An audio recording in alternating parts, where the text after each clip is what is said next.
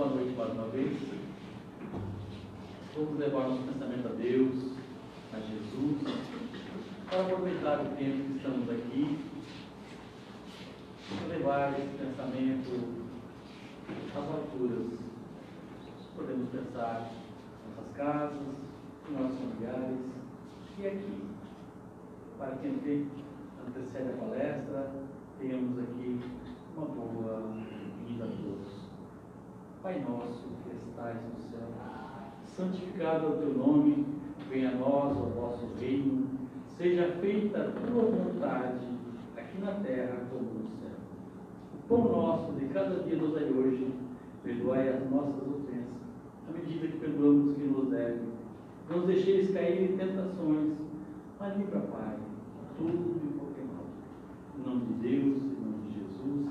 Bezerra Menezes, mentor espiritual dessa casa, damos por aberto a primeira parte dos trabalhos, que é a palestra, e hoje está em cargo do nosso irmão Vanderlei.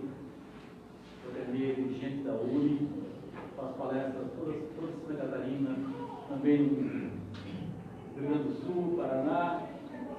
Com certeza vai nos brindar com o tema Vinde a mim todos os cansados. Então vamos passar a palavra para ele e faça uma boa palestra.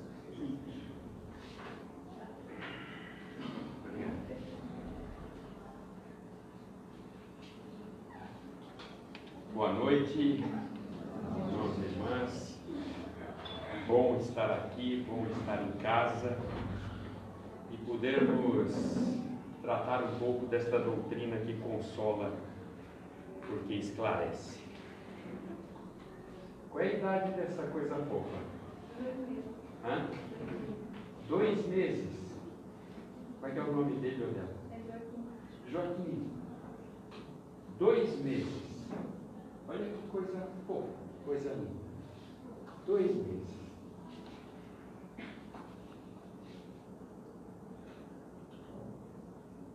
Ele vai fazer o maior esforço para dar certo.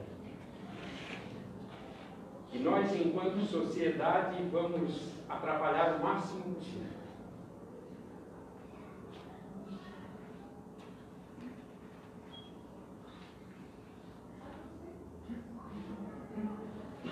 A gente olha para ele e diz assim, imagina, coisa linda, coisa fofa, dá vontade de pegar no colo, dá vontade de embrulhar, dá vontade de levar para casa.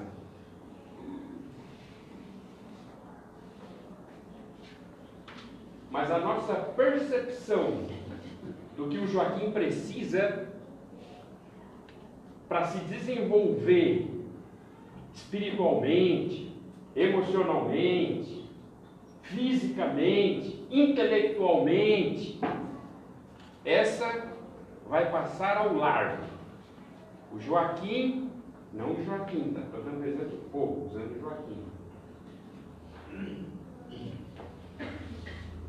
Vai lutar contra os seus próprios anseios e contra os obstáculos que nós vamos colocar na vida dele. Dois meses.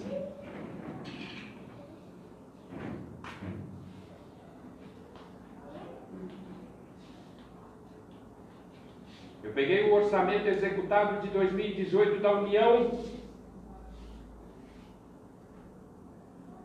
Educação 213 bi. Nossa, é muita grana. Para 60 milhões. Desde o Joaquim até o de 19, 20, 21, 22 que vai para uma universidade. 60 milhões vão usar 213 bi. Bi. É muito dinheiro? O que está reservado, o que foi executado, o que foi destinado, o que foi pago para banco foi 1,2 tri.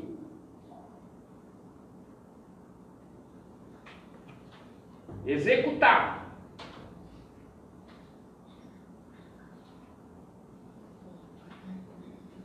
E nós achamos que isso não tem nada a ver com Joaquim.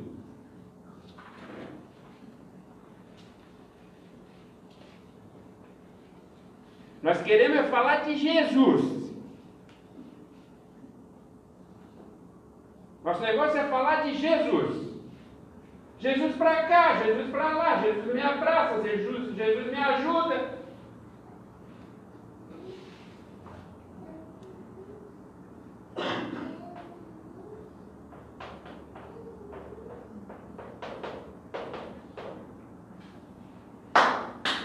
Para cinco instituições bancárias. Cinco. Joaquim Civil.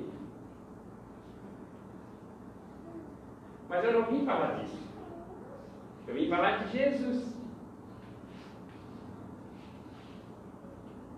Porque isso aqui dá para nós escolher um dia para falar. Até já escolhi um tema que eu vou começar a trabalhar. E se o Espiritismo fosse gente? Se o Espiritismo fosse gente, como é que ele se comportaria? Como nós? E nós aqui eu me incluo, tá?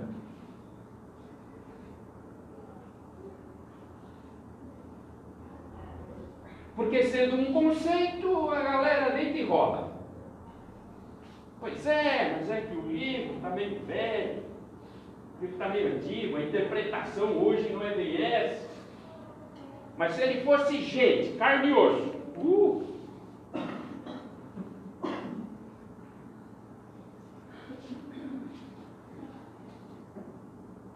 ele votaria a favor de uma auditoria na dívida pública. Se ele fosse gente. Porque isso é religião. Isso é religião. Porque ele ia querer botar o dinheiro no Joaquim.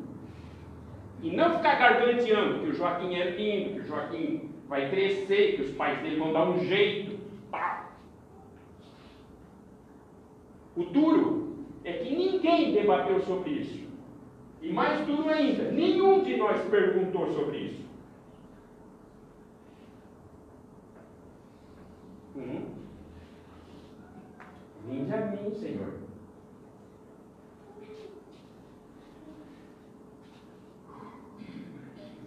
É porque eu vi o Joaquim e fiquei empolgado. Meu tema nem é esse. Meu tema é esse. Vinde a mim todos os cansados que eu vos darei descanso. Isso está lá no capítulo 6 do Evangelho segundo o Espiritismo. Vinde a mim todos os cansados que eu vos darei descanso. E o senhor Allan Kardec faz a advertência de que ele está justamente referindo-se a essa proposta de que esse descanso é uma espécie de acordo que nós fazemos com ele. Um acordo de confiança. Mas não é um acordo de crença.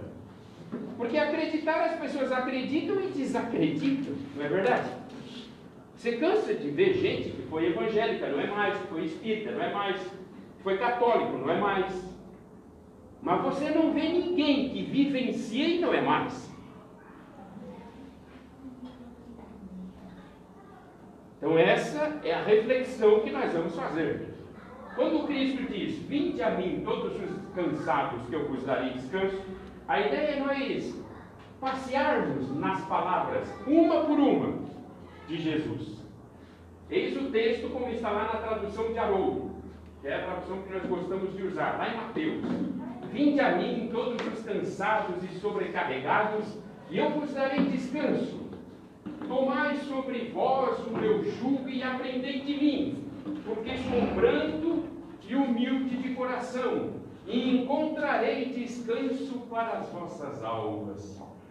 Pois meu jugo é suave e meu fardo é leve. Gente, isso é muito acolhedor. A sensação que tu tens quando tu lê isso de forma intensa é realmente de que tu está sendo abraçado, acolhido, não importa a tua condição, não importa o teu momento, não importa o que tu tenhas feito. Vinde a mim, todos os cansados e sobrecarregados. Num mundo de excessos como o nosso, porque nós somos hoje uma sociedade de excessos. Temos excessos de certeza. Temos excessos de coisas. Temos excessos de verdades para proteger. Temos excessos de pessoas para ligar. Temos excessos de objetivos e metas. Temos excessos de responsabilidades que nem deveriam estar ali. Somos uma sociedade de excessos. Excessos de vazio, excessos de depressão, excessos de medicação. Somos uma sociedade de excessos. Estamos cansados e sobrecarregados. Daí, quando tu vê isso, tu diz: puxa vida, é aqui que eu vou encostar o meu burro. É em Jesus. Indo, não vou dizer literalmente palavra por palavra, mas indo ali, itens.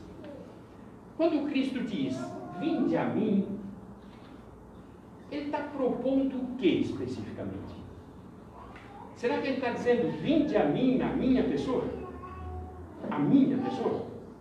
No caso, a minha não sou eu, tá? Eu aqui estou representando Jesus. Será que ele está dizendo, vinde a mim, eu, Jesus? Ou seja, ele está se colocando como um divisor de águas, aquele que você tem que ir, beijar a mão, fazer fila. Será que é isso que ele se refere? Se é, o negócio está complicado. Porque nós somos 7 bilhões de pessoas. Mais os desencarnados, vamos botar aí uns 20 bilhões de seres. Precisando ir até ele. Tipo fila do SUS. Tu fica lá naquela fila, né? Esperando tua vez, quer furar a fila, compra a vaga dos outros. Como o brasileiro é um cara muito que tenta se salvar, já vai ter ninguém vendendo vaga na fila. Opa! Vendo a minha vaga para tu ter mais tempo para falar com Jesus mais rápido. Será que é disso que ele está falando? Será que quando Cristo diz, vinde a mim, ele está se referindo à pessoa dele? Ou será que ele está se referindo ao que ele representa? Vinde a mim. E o que o Evangelho representa? Acolhimento, diversidade, tolerância, essas coisas que todo mundo pratica, mas tudo. Tudo gente santa tolerância, acolhimento, diversidade. Será que ele não está se referindo a isso? Vinde ao que eu represento. Vinde ao meu Evangelho. Daí o eu sou o caminho, a verdade e a vida. Eu sou a luz do mundo. Eu sou o sal da terra. Será que quando ele diz vinde a mim, ele não está propondo que você faça uma reflexão? Que tipo de Jesus você conhece? Que tipo de Jesus você quer vivenciar? Que não necessariamente é o mesmo Jesus que eu quero vivenciar. Não é o mesmo Cristo que eu quero vivenciar. Mas se você tem um Cristo, não estaria ele, não parece mais lógico que ele esteja se referindo? Vai até esse Cristo que é você. Vai até esse Cristo, encontre esse Cristo. Vê o que esse Cristo tem para pôr para fora. Vinde a mim. Não parece muito mais acessível, já que a partir daí basta que você faça um trabalho, não um trabalho isolado, mas que você faça um trabalho e se encontre cada um consigo, e portanto isso torna muito mais acessível o Cristo. E isso tornaria o Cristo menor?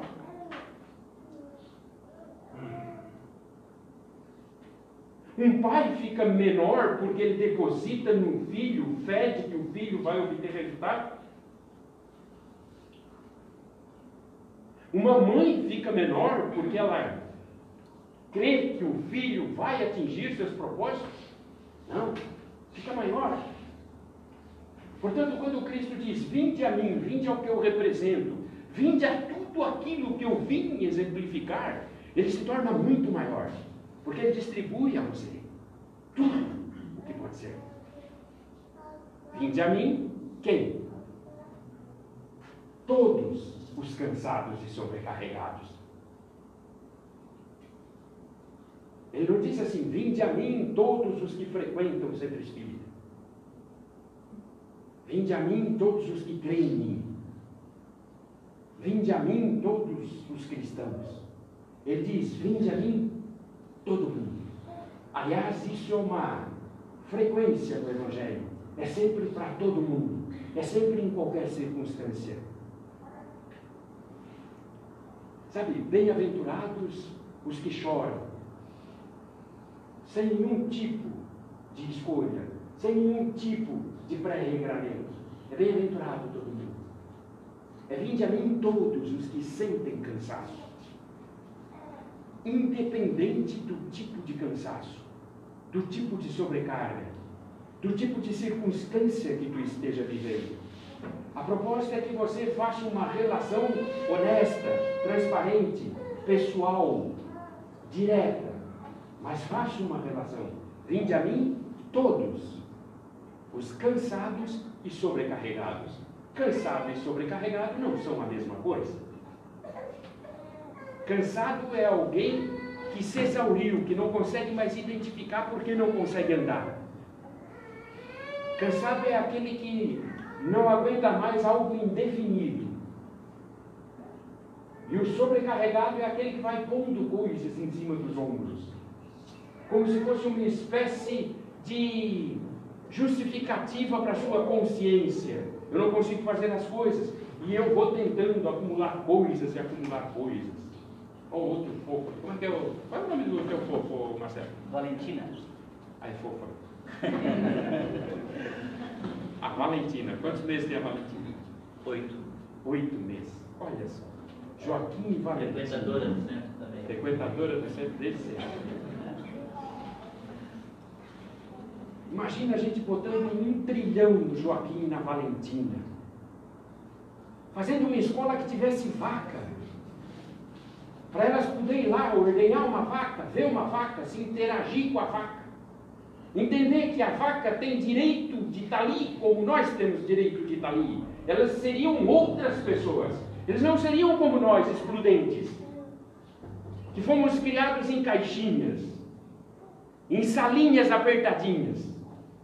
Será que a gente vai demorar quanto tempo para entender que o processo custa, custa muito e exige uma mudança de paradigma que nós, parece, não estamos dispostos? Simplesmente não estamos dispostos.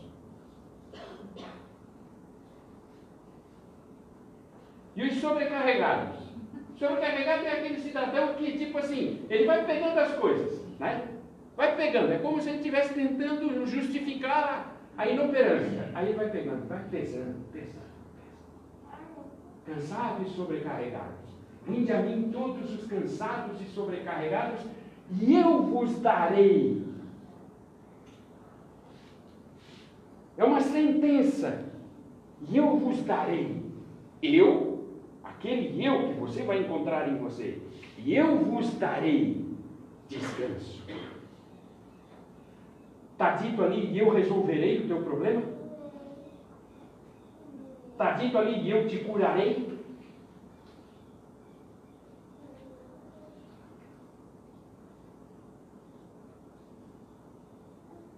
Está dito ali, e eu serei água no deserto. Mas o deserto vai continuar lá e tu vai ter que continuar andando. E eu vos darei descanso. E o que dá descanso para a nossa alma? Dá para juntar um monte de coisa, dá para nós ficar aqui até as dez e meia. E o que dá descanso para a alma? Quando o senhor Allan Kardec diz, fora da caridade não há salvação, não dá para nós juntarmos as duas coisas? Porque a caridade não pressupõe que você tem um espírito mais livre, que você tem um espírito mais acolhedor, que você tem um espírito mais participativo, que você tem um espírito mais tolerante, que você tem um espírito mais identificado com a realidade do mundo e que atue na realidade do mundo. E ao fazer isso, você se torna mais Cristo. E ao sentir isso, você sente descanso na alma. Porque você interage com as dores dos outros. Quanto mais você se fecha na sua dor, quanto mais você se considera vítima do mundo, quanto mais você é tadinho, mais a dor pesa, mais sobrecarrega, mais cansa e menos descanso tu tem. E pode vir aqui tomar passe a rodo. Pode fazer prece, pode pagar dízimo, pode fazer o diabo. A gente quer tudo. Menos abrir mão da nossa vida material. Porque a caridade pressupõe que você vai abrir mão da sua vida material. Em prol de alguma coisa, em prol de alguém. Todos os cansados e os sobrecarregados, que eu vos darei descanso. E tomai sobre vós o meu jugo. Aqui o bicho pega, porque isso que. A galera, quando a galera vê assim, né, Giba? Vinde a mim, todos os cansados e sobrecarregados, que eu vos darei descanso. O cara diz, é comigo que ele está falando. É, sou eu. Aí a frase seguinte: E tomai sobre vós o meu jugo. Não quero mais. Não é comigo, não é para mim isso aqui. Vou buscar outra passagem no Evangelho que me atenda. É, é assim. E tomai sobre vós o meu jugo.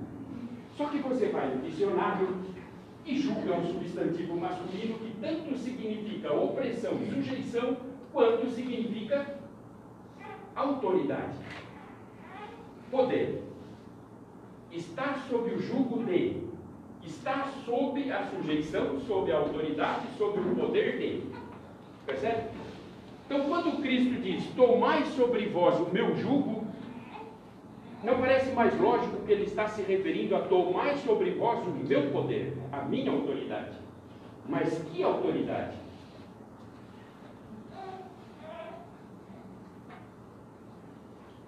Que autoridade? A autoridade de quem está fazendo alguma coisa.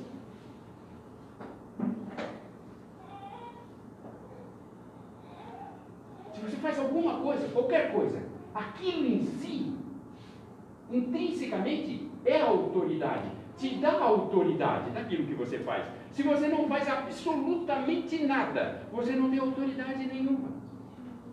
E você está sujeito à autoridade de qualquer um. Aí, de novo, eu vou costurar. Quando o senhor Allan Kardec diz fora da caridade não há salvação, é porque se você não fizer alguma coisa, não tem jeito. Se você não escolher alguma coisa no portfólio de atividades da vida, sabe? Tem um monte de coisinha que você pode fazer. Se você não escolher dentre as coisas que tem no portfólio, uma coisa, não, isso aqui dá para mim fazer, não tem jeito. Em resumo, a nossa vida sempre tem que disparar um pedaço em direção a alguém. Sempre, sempre. Basicamente o que eu estou falando é isso. Basicamente o que eu estou falando é isso.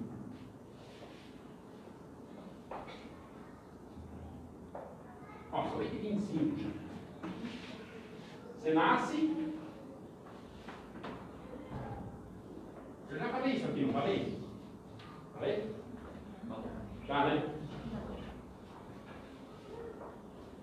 Caridade pressupõe que você abre mão de um pedaço da tua vida. Tua vida material, é evidente. Se você vai fazer alguma coisa, você vai ter que abrir mão daquele espaço para você. E é isso que faz com que nós interpretemos equivocadamente a ideia de julgo. Porque julgo pressupõe que você está disposto a fazer isso. E conquanto você ganha autoridade, você então toma sobre você a autoridade do Cristo, daquilo que o Cristo representa, e o teu processo de vida se torna um processo de vida que é tu quem vai resolver, mas de uma outra forma, com mais descanso na alma, que é o que a gente busca, essencialmente. E tomai sobre vós o meu jugo e aprendei de mim Aqui está o núcleo da oração. Lembra lá das aulas de português? Núcleo da oração. E aprendei de mim. Tudo aquilo, toda a passagem está centrada nessa expressão. E aprendei. Por quê? Porque o que, que caracteriza um bom aprendiz? que, que faz com que um aprendiz seja bom? Primeiro, o aprendiz sabe que não sabe. Né? Isso é elementar. Ele sabe que não sabe. Ou seja, a mente dele tem que estar deveras vazia, consciente de que a vida é um processo de aprendizado. Nós agimos como quem não sabe. Nós somos cheios de certeza. Nós nos matamos aos montes, aos magotes, e faz tempo, por conta das nossas certezas. Nós temos certeza o tempo inteiro. A última coisa que a gente tem é a percepção de que nós somos aprendizes, de que a vida é um processo de aprendizado. De que você está aqui realmente de mente aberta. Ó, Joaquim vai comer,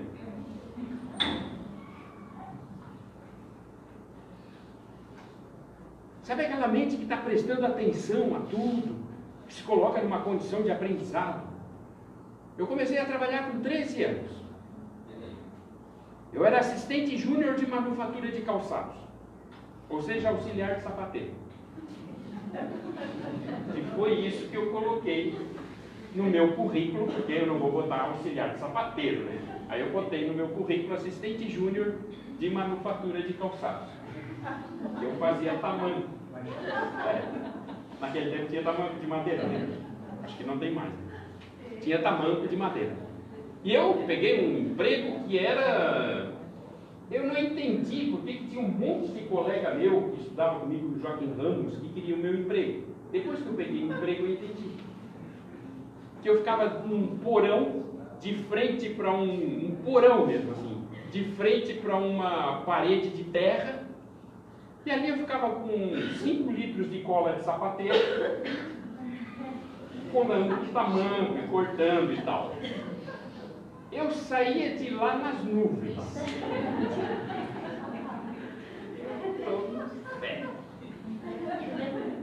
Senhor, como é bom Eu tomava água com açúcar e achava que era Coca-Cola. Que era mesmo. Não, naquele tempo Coca-Cola era coisa de, de rico, gente. 1978. E aí o primeiro dia que me botaram, eu lembro até hoje, era Edson o nome do cara que era o chefe do setor. Tinha eu e ele. Mas os dois. Ele era o chefe do setor, o Edson. Aí ele assim, vem aqui que eu vou te ensinar como é que a gente vai fazer tamanho. Bom, olha só, a gente faz o corte, quando tu termina o corte, tu pega uma, uma lambida de cola, tu passa, mas tu não pode passar nem muito, porque senão vai manchar o couro, nem pouco, porque senão não vai grudar, tem que ser essa lambida, fazer certinho. Um, né? Enquanto isso, tu já pega, bota a outra parte, prende com grampo, depois tu cola essa parte, tu volta ali, prende o grampo, bota a cola, fecha o tamanho, passa, segura 30 segundos tal. Eu olhei aquilo e falei assim, gente do céu, que coisa difícil! Nunca que eu vou aprender a fazer isso. Vocês já tiveram essa sensação horrível? Até para tirar um papel de uma máquina, a gente acha que nunca vai aprender. Porque é assim. Passou umas duas semanas, eu estava fazendo aquilo emaconhado, trabalhava, nem, nem prestava atenção. Sabia fazer. Dominava a arte de fazer aquilo ali. Com cola de sapateiro. Total. Sabe? A tua mente, em tudo, ela tem que ter essa percepção assim, olha, não é que tu não saiba porque tu não sabe, porque tu é ignorante. É porque é o processo natural de tudo na tua existência. Em tudo tu tem que colocar a ideia de que tu não sabe. Já dizia Sócrates lendo lá no oráculo de Delfos. E você se propõe ao exercício. Você sabe que você não sabe. E aí você faz exercício. Você tem consciência que o processo de desenvolvimento é um exercício. Por isso nós temos uma existência. Por isso nós somos reencarnacionistas. Por isso nós temos que usar a vida como um exercício permanente. E é através desse complexo emaranhado de aprendizados que vão criando conexões neurais que nós vamos ficando mais inteligentes, mais hábeis para fazer escolhas. Eu já disse isso aqui, mas eu vou repetir inúmeras vezes. Está lá no capítulo 3, item 8 de Seu Inferno. É o que nos torna inteligente, é a condição do trabalho. Então vá lá, desenvolva, se habilite, faça. Faça através do exercício, o exercício permanente. Até o amor é exercício. Não existe esse negócio de amor, tipo assim, o amor está aqui no meu coração. Ah, Deus te criou e criou junto amor.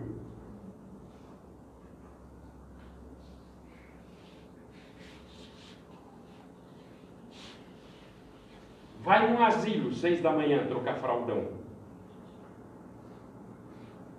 Aquele cheiro de urina descendendo por tudo. Tu não vai amar. Vai ficar com ânsia de vômito. Aí vai passar uma semana, duas, um mês, dois. Aí tu vai começar a te adaptar. Até que um dia tu não sente mais odor nenhum. Tu sente afeto. Até que um dia para ti é uma necessidade estar ali, poder amparar, poder, sabe, colaborar para que a existência daquela pessoa seja uma existência mais qualificada. Amor é exercício. Tudo na vida é exercício. Tudo, tudo. Porque nós somos espíritos infantis, espíritos iniciantes na atividade. Pouco sabemos. O bom aprendiz aceita a sua condição, a sua falibilidade. Você sabe que você vai errar. Isso é curioso, é essencial. Você ter percepção que você vai errar é essencial. Porque se tem uma coisa que, lamentavelmente, a maioria, para não dizer todas as doutrinas religiosas fizeram, foi nos acicatar de pecado, de culpa pelos erros, pelos erros que são processos naturais da existência. O que você não pode é justificar a sua existência sempre em razão da mesma coisa, por conta dos interesses. Mas o erro integra o processo de vida. Participar da vida é errar. E esse erro pressupõe que você está ali e está se colocando à disposição. Daí que o bom aprendiz, ele condiciona os seus atos a condição de falibilidade. Eu vou errar, vai acontecer. E você depois vai se desenvolvendo, não apenas se justificando. E ele é capaz de internalizar o aprendizado. Esse foi o que eu mais usei pontos. Porque o processo de aprendizado é a coisa mais rica que nós podemos ter na existência. Nessa existência e em várias existências que vieram e que virão. Você internaliza o processo de aprendizado. Você percebe um jeito de fazer aquilo. E você desenvolve a partir daí um novo jeito de fazer aquilo. É você se desenvolvendo. Não é você pegando aquilo e dizendo assim, é feito assim, é. Todo mundo conhece a história dos macaquinhos que sentavam, levantavam e mudavam os macacos e depois os outros faziam a mesma coisa. É assim que muitas vezes nós estamos tocando a vida. Quando a vida não é isso. A vida é um processo de apropriação. Dá mais trabalho? Dá mais trabalho. Você corre mais risco? Você corre mais risco. Você vai ficar mais exposto, mais exposta? Você vai ficar mais exposto, mais exposta. Você vai errar mais? Você vai errar mais. Mas você vai sentir uma coisa que as pessoas que se entregaram à mesmice não sentem mais. Vida. Sangue fluindo. Circulação. Calor. Você vai sentir algo está acontecendo todo santo dia. Se expor será sempre bem mais difícil e exigirá bem mais. Mas o bônus é que você cresce muito mais. E você sai daqui com mais estofo, com mais estrutura. Como em tudo.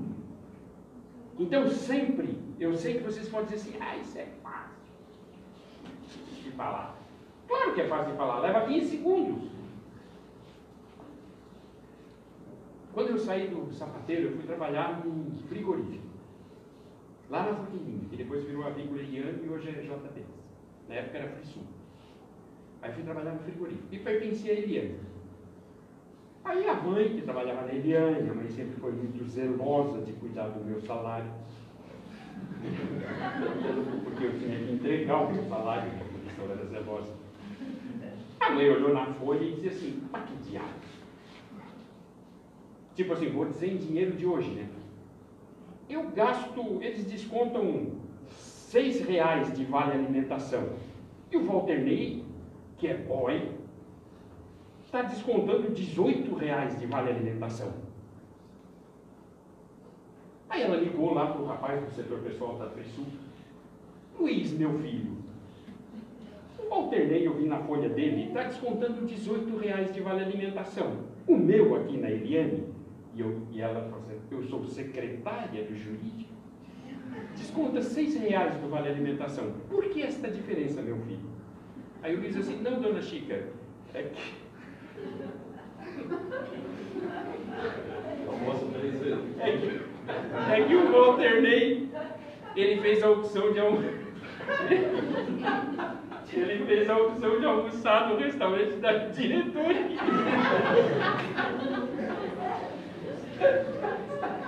Aí cheguei em casa, cheguei no grau, né? A mãe com a folha. O que, é isso aqui? Eu assim, o que, mãe? Como é que tu está almoçando no restaurante da diretoria e eu almoço no bandejão? Mas mãe, lá é o meu lugar. Eu tinha 14 anos. Mãe, lá é o meu lugar. Aí ela ligou para o Luiz, Luiz, meu filho, coloque o Walter dentro no próximo mês já dá o coisa lá para ele do bandejão quando a gente ia almoçar, tu ia, chegava lá, o pessoal que ia pro bandejão, né? Tipo o brete do gado que vai pro abate, vai aqui, né? E entrando num negócio escuro, assim. E o pessoal da diretoria virava à direita. Ô, oh, galera, o pessoal da diretoria virava à direita. E era uma, um restaurante, um janelão, tinha garçom servindo suco, tudo, né? Nossa, eu lembro até hoje a minha sensação assim, de perda. A hora que eu fui meu primeiro dia para o bandejão, eu ia o bandejão olhava assim.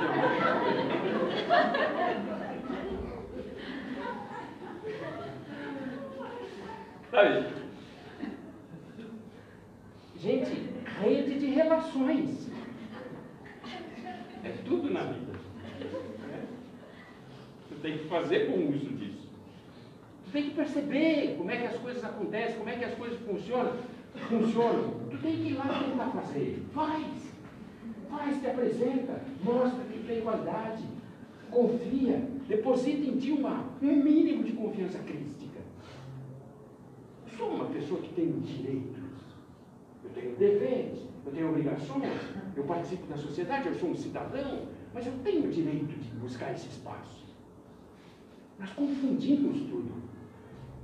Nós achamos que miserabilidade é demonstração de superioridade espiritual. Coisa nenhuma, é dependência. Você tem que ir em busca do espaço. Você tem que ser sujeito da existência. Você tem que marcar território. Você fazia isso quando era bicho. Ficava mijando nos cantinhos para marcar território. Ah, mas a gente evolui? Claro que nós evoluímos. Nós não vamos fazer mais isso. Mas nós continuamos precisando demarcar território. Mostrar quem nós somos. E aí nós inventamos essa coisa de que não, você tem que se anular. Aonde que está dito isso? Me diz. No Evangelho do Cristo. Vocês vê o Cristo com essa sensação de tadinho?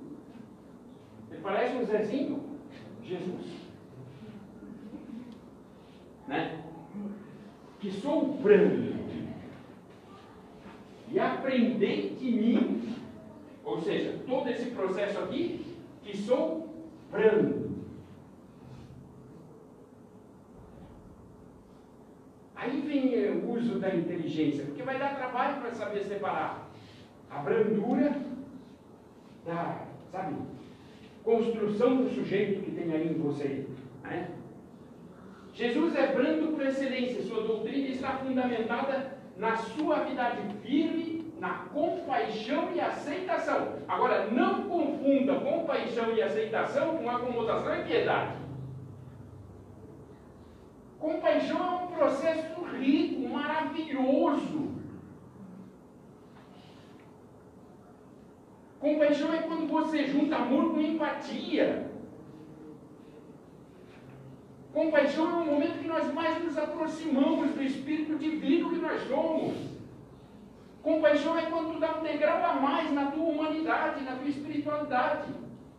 Isso é compaixão.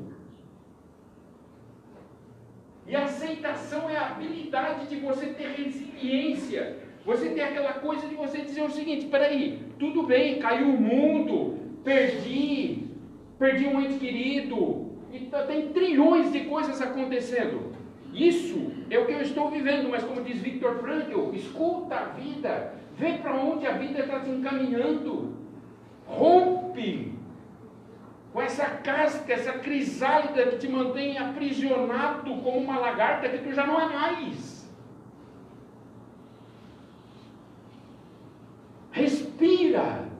É a primeira coisa que nós fazemos. E a última, Daí que ânima do latim e pneuma do grego acabam tendo o mesmo significado. Porque se ânima é alma, pneuma é ar, os dois buscam o mesmo sentido. Porque a última coisa que você faz, você inspira.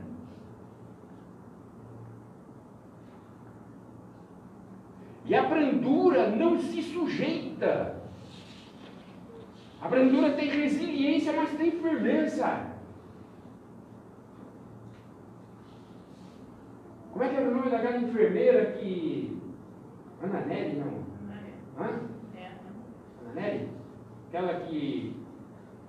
Eu sei que tem um. Eu lembro que tinha um momento que tinha um médico psiquiatra que fazia um monte de choques elétricos. E ele chegou para ela e disse assim: aperte ali, ligue o botão para dar choque no paciente. E ela disse: não. Olha só. Nós estamos falando de 1910. Ela era uma enfermeira. Pensa, uma enfermeira em 1910 e um médico todo cheio de superioridade. Aperte o botão. E ela assim, não. Não vou fazer isso. Tem outro jeito. Isso é firmeza. Ela não deu um chute no cara, não saiu, não tocou fogo no hospital. Foi branda, mas foi firme teve compaixão, mas foi firme. Por isso que eu digo que exercitar a brandura e a compaixão exige muito da nossa inteligência. Porque é difícil você separar o que é compaixão, o que é brandura, do que é submissão. Que é o que a gente, na maioria das vezes, está. E eu peguei isso do Alírio nesse livro Jesus e Kardec, que diz assim, ó, e humilde. Porque ele considera a humildade como uma virtude proativa, dinâmica, geradora de autoaceitação. Meu, se tem uma coisa que é vital na nossa existência, é a gente gostar da gente. Gostar da gente. Se você não gostar de você, eu estava vendo um terapeuta que disse que a mulher disse assim, eu não, não tenho espelho em casa.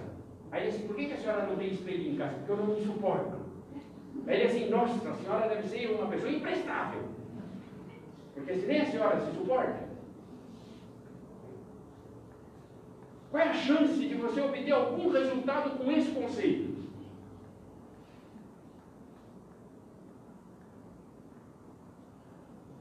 A humildade é a ideia de que você tem um limite. Você tem que prestar atenção nos seus limites. A gente estava até debatendo outro dia, vamos montar um dia um tema sobre isso. Nós temos que sentar com o egoísmo e olhar para ele com o tamanho que ele tem. E o tamanho dele é enorme. E a gente tem que olhar para o egoísmo e dizer, meu amigo, ó, vamos sentar, vamos conversar de boa, assim, não vou te ofender, não vou te agredir. Porque tem gente que acha que já está dando volta. E não está. Aí fica esse monte de gente fingindo que é santo.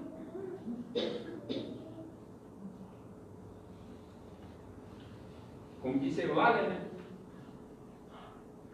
O cara vai no grupo mediúnico, recebe o cara, ô oh, meu irmão, seja bem-vindo, recebe o espírito, estou falando tá bom. Ô meu irmão, seja bem-vindo. Satisfação em tê-lo aqui. Que bons ventos o trazem. Eu nem vou dizer, diz o Espírito, porque vocês não fazem ideia do que eu fiz. Que é isso, meu irmão? A vida é um contínuo. Nós estamos aqui num processo de aprendizado. Seja o que for, divida conosco. Eu era pedófilo também. Ah, meu irmão, não tem problema. Você era pedófilo, mas é tudo compreensível. É para isso que nós temos várias existências. Não, mas além de eu abusar das crianças, eu também matava as crianças. Mas isso não é, é só um detalhe, meu irmão. Vamos fazer oração por ti. Aí esse cara sai, termina o mediúnico, sai e vai para casa. Aí aparece no jornal lá, um pedófilo e tal. Você tem que matar esse desgraçado. tem que enterrar vivo isso.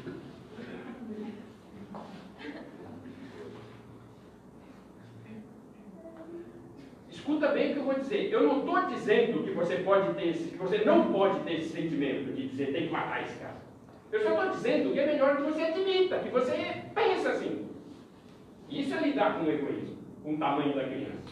E aí diz autoaceitação, na qual reconhecemos as limitações que a nossa inferioridade ainda nos impõe, mas, ao mesmo tempo, trabalhamos para desenvolver potenciais ilimitados que nos proporcionarão a evolução até a iluminação completa e nos tornarmos espíritos puros.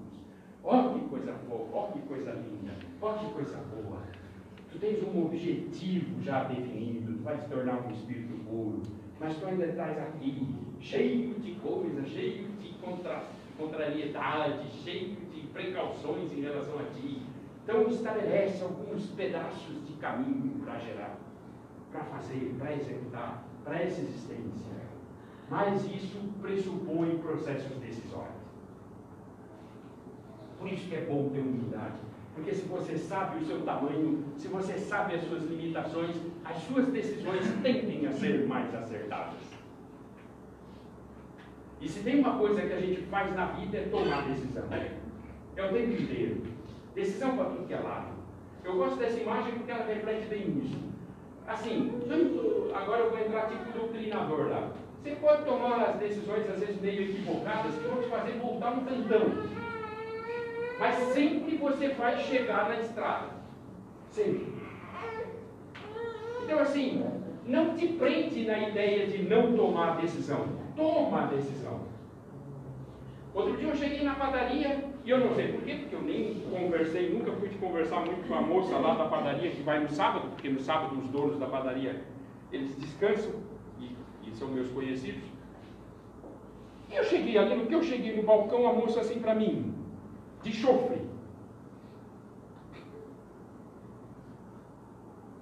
Ah, como é que ela perguntou certinho? Ela perguntou assim: Como é que a gente sabe qual é a decisão que a gente tem que tomar? Do nada, ela perguntou. E eu do nada respondi, portanto eu respondi para mim. Não respondi para ela. Eu assim, é simples, porque tu já tem a decisão tomada. Isso que tu está fazendo agora é a briga dentro de ti entre a tua decisão e as justificativas para não executar a decisão. Se for prestar bem atenção, tu tens as decisões tomadas. Aí depois tu passa um tempo criando justificativas. Tem pessoas que levam alguns minutos, algumas horas, tem pessoas que levam décadas. E não decidem justificam-se. Não decidem. Décadas. Décadas. Não decidem. Então o processo decisório, ele é imperioso, mas considere o seguinte. Você vai tomar uma decisão. Tem gente, vou fazer três casos comuns de decisão. Tem gente toma uma decisão e ele acha que não tem nenhum tipo de condição para sair daquele processo. Então ele toma uma decisão com esse tipo de montagem dentro da mente dele. Tem gente que mora aqui, mas pensa que mora aqui toma a decisão como se fosse assim. Essa é a realidade dele. Mas ele toma a decisão como se fosse isso aqui. E tem gente que toma a decisão mas leva aquilo que era para deixar para trás junto. Pega um carrinho, bota em cima e leva. Então ele, na verdade, ele não tomou uma decisão, ele juntou duas coisas, criou uma sobrecarga e ele está levando. Ah, se eu tivesse ido para os Estados Unidos em 1985, mas eu não fui. E ele vai. E o processo decisório dele não é um processo decisório. Por isso que a ideia central é que o nosso processo decisório, a ideia da gente, não é o que acontece. A ideia é que o nosso processo decisório seja consciente. Mas para o processo decisório ser consciente, você precisa ter um processo de humildade, para saber o seu tamanho, e você precisa ter consciência que você é um aprendiz. Portanto, nesse leque de opções, você vai acertar algumas, vai errar algumas. E isso torna a vida muito mais agradável. Decoração. Sou brando e humilde, decoração. Decoração, porque Jesus diz: Eu sou brando e humilde, decoração. Só serei qualquer coisa quando for decoração, ou seja, quando vivenciar o que sei, quando vivenciar o que eu sinto. Enquanto eu não for decoração, eu estou apenas sabendo, estou apenas sentindo, mas eu não estou sendo. Daí o Cristo diz que sou brando e humilde de coração. Porque passa por ali, pelo coração, a verdadeira vivência do Espírito. No sentido de você fazer conexões emocionais, conexões espirituais. Certo? E aqui eu trago um exemplo: saber, sentir, vivenciar. Saber, sentir, leva ao processo de vivenciar. Basicamente é assim, ó. Saber. É tipo você ver o sol pela janela. Você sabe o que é o sol. Você sabe que o sol esquenta. Mas você só está sabendo. Sabe todos os detalhes sobre o Sol, sobre o valor do Sol, mas o Sol não está pleno, você está apenas observando o Sol através de uma janela. Isso é saber. Isso é sentido. Aí tu sai e vai lá para a varanda, no inverno, senta na varanda, sente aquele calorzinho, e você sente prazer em relação ao Sol. Isso é sentido. E isso é vivenciar. É quando você interage com um objeto do teu estudo, da tua análise, e você se converte em outra coisa, porque você aprende com aquilo e extrai daquilo o potencial que aquilo tem. Você não apenas sabe sobre o sol, sobre o sol. Você não apenas sente que o sol é quentinho, mas você sabe que o sol tem vitamina D. E você sabe que uma lavoura depende de sol. E você estrutura a vida para extrair do sol que o sol pode dar. Isso é vivenciar. Só que isso a gente também tem que fazer em casa e tal, aí já o bicho pega. Né? Porque fazer com o sol ainda é bom. Fazer em casa já complica, porque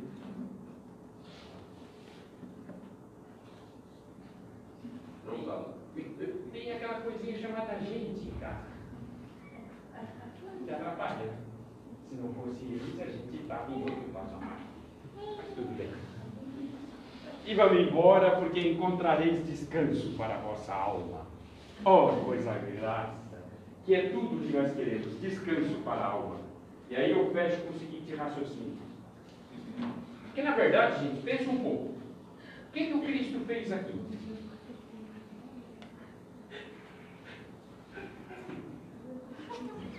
Desculpa, Nossa, foi isso aí só não foi melhor do que os caras. Uma vez eu estava fazendo uma palestra e o cara assim, ó. Nossa, já é quase nove horas, né? E eu falando, falando, o cara. Aí daqui a pouco o cara fez assim, ó. E deu. Acabou. Tu falou encontrareis descanso e eu vivenciei. É, vivenciei descanso. E encontrareis descanso para a vossa alma. O que, que o Cristo fez aqui? A mesma coisa que o comercial de. Qualquer comercial faz. Comercial de pasta de dente. Só que, claro, isso foi precursor. Né? Ele ofereceu uma recompensa. Percebeu? Ó, pega o meu evangelho, vivencie o meu evangelho, pratica o meu evangelho, ser humilde, aprende, tá? Baixa a bola, aprende com a vida e eu te dou uma recompensa. Foi isso que ele fez. E encontrareis, depois de tudo isso, e encontrareis descanso para a vossa alma. Meu, é por isso que o pessoal vem para cá. Por isso que o pessoal enche igreja. Porque no fundo, no fundo, na nossa relação egóica de troca de favores, nós queremos saber, tipo, meu, qual é o meu sistema de proteção aqui? Eu sei que parece meio agressivo, é mais ou menos isso. E encontrareis descanso para a vossa alma. A compreensão da minha condição de aprendiz a sereno meu coração. Se tu conseguir, de fato, te colocar como aprendiz na vida, muita coisa muda forma como tu te relaciona com as pessoas, a forma como tu vai encarar os erros que tu vai cometer, a forma como as coisas que acontecem à tua volta vão impactar a tua existência, mudam. E isso acerena o teu coração. Ao acerenar o teu coração, tu vai adquirir paciência para praticar o exercício da vida, dando tempo ao tempo, saber, sentir, vivenciar. Acerenar o coração significa ter paciência. Essa paciência faz com que você se relacione melhor com as pessoas. Faz com que você pratique melhor as coisas que tem que praticar. Faz com que você se disponha mais a dar pedaços da sua vida para os outros. E é isso, essa paciência ativa, que alimenta a minha confiança no porvir. Não se turbe o vosso coração. Crê em Deus.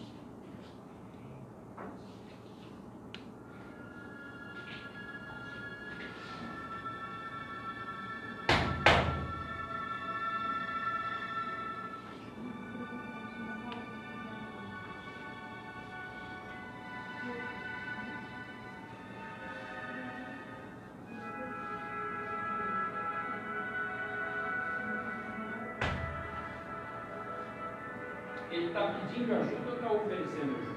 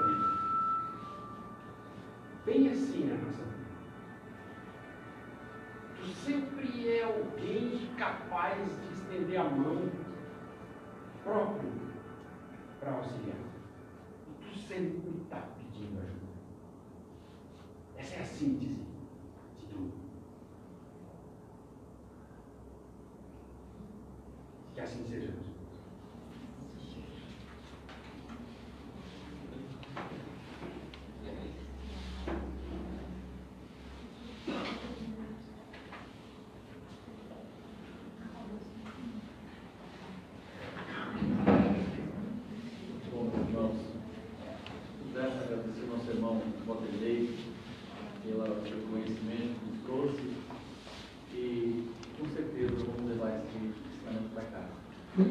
Estamos as nossas mãos para pedir, sendo humilde e simples de coração. Assim, passamos para a segunda parte dos trabalhos. Organizado pela palestra possamos pensar na caridade, no amor ao próximo. Como ele falou, nosso irmão. Estenda a mão para doar.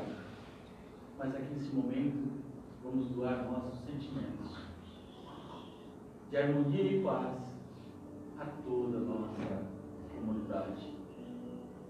Que a paz se estenda também a todo o Brasil, a todos os governantes, aqueles que precisam ter o seu poder nas decisões corretas, simples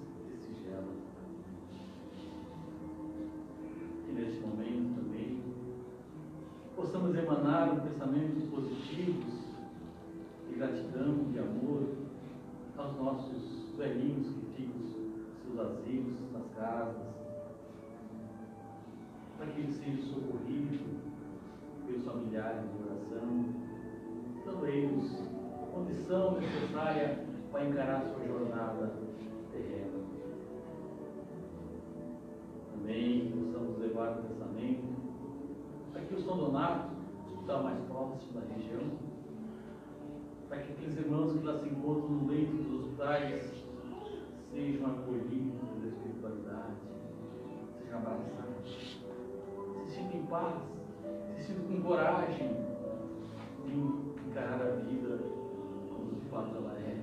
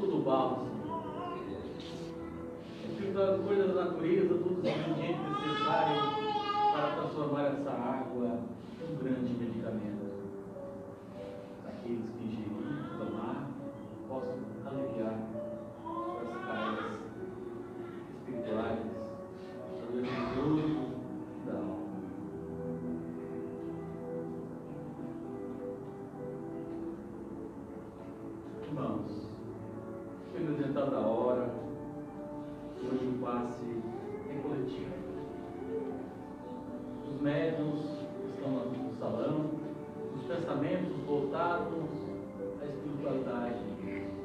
Com certeza, o passe também é de Jesus, é de toda a espiritualidade carregada desse trabalho que está posta aqui no salão, que vai derramar sobre nós, através dos nossos sentimentos, dos nossos pensamentos, que colhemos desse ambiente e sairemos melhores quando chegamos.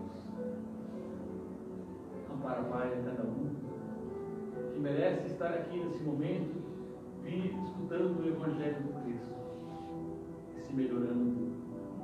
Dá a eles aquilo que merecem, a gratidão, a paciência e a coragem de vencer.